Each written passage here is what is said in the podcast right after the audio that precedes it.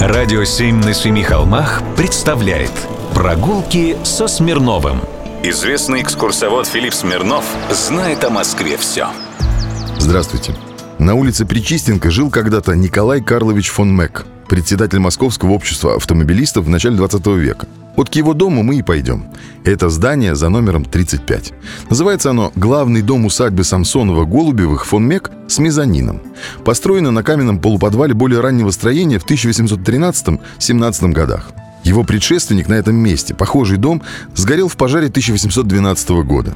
Первые документальные свидетельства об этой городской усадьбе относятся к 30-м годам 18 века. Несколько замечательных участков объединил советник камер коллегии Иван Оголин. Дом Самсонова деревянный, но настолько тщательно и качественно штукатурен, что создается иллюзия каменного строения. Эта городская усадьба, без сомнения, настоящий шедевр деревянного классического зодчества. В Москве осталось не так много подобных зданий. В интерьерах от постройки 1817 года сохранились трехмаршевая лестница, печи и фрагмент танцевального зала с колоннами. Уцелели также сводчатые помещения в цокольном этаже.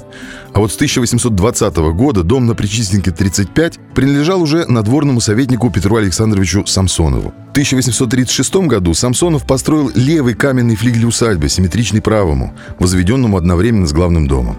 Так композиция городской усадьбы приобрела архитектурную законченность. Правый флигель, правда, до наших дней не сохранился. Зато целы ампирные въездные ворота между домом и левым флигелем. Они ведут во двор усадьбы.